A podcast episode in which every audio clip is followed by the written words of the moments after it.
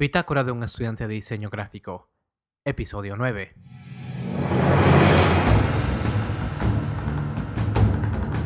En el capítulo pasado finalizamos un bloque de dos episodios donde hablamos de cómo cobrar por nuestros servicios. Hablamos de lo importante que es tener un sistema en donde sepamos cuánto queremos ganar y cómo llegar ahí.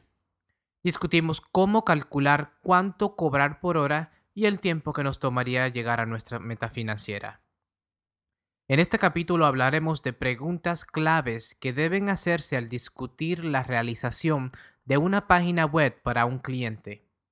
En esta época de Facebook y Twitter, la gran mayoría de dueños de negocios quieren nadar con la nueva ola del mercadeo en línea, pero están totalmente ajeno de cómo funciona, cuál es el proceso creativo y lo principal de todo, cuánto cuesta. Un cliente se acerca a un web designer sin la mínima idea de cómo comenzar su proyecto web.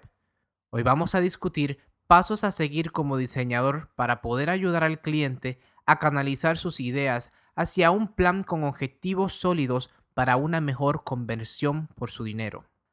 A pesar de hacer magia de la nada, nuestro trabajo también es educar al cliente de las formas más efectivas de producir un proyecto.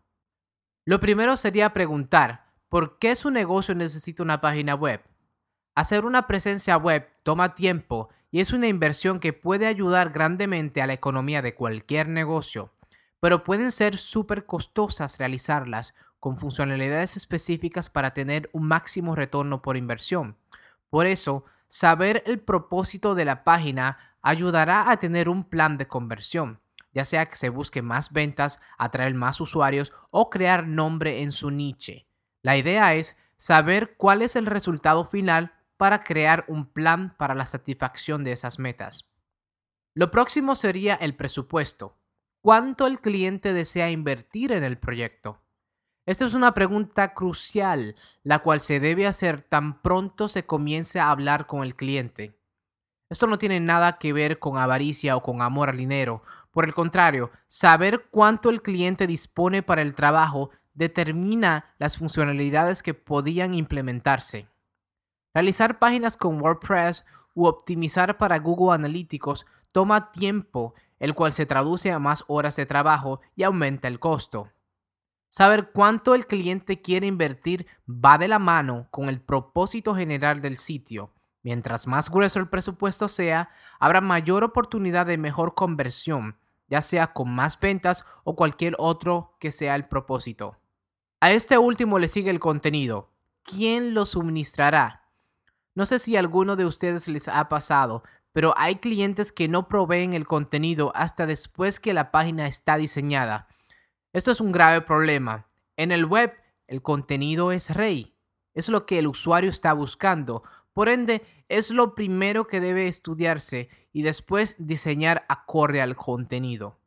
Teniendo la información a mano, se hace mucho más fácil diseñar con usabilidad del usuario pendiente. Ya sabiendo el propósito de la página, teniendo en cuenta el presupuesto y la suministración de contenido, solo nos queda saber quién pondrá la página al día. En estos tiempos, tener una página tipo panfleto es lo mismo que tener nada. Solo con estar ahí no va a generar visitas.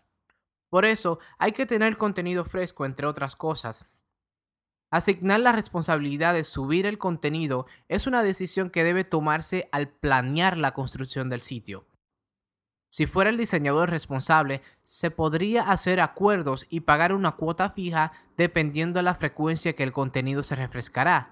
Si es el cliente, entonces sería necesario implementar un CMS o sistema de manejo de contenido en donde el cliente puede cambiar la información de la página sin necesidad del webmaster.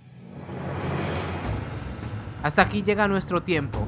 Quiero disculparme por la tardanza de la bitácora. Estuve súper ocupado con los preparativos de mi tesis y después con la graduación.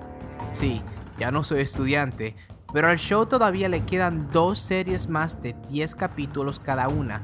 Por el momento, les doy las gracias y les invito a descargar los capítulos venideros y a visitar la nueva página de la bitácora en www.bitácorashow.com, donde pueden encontrar todos los capítulos en una forma escrita. luego luego y que sigan siendo productivos.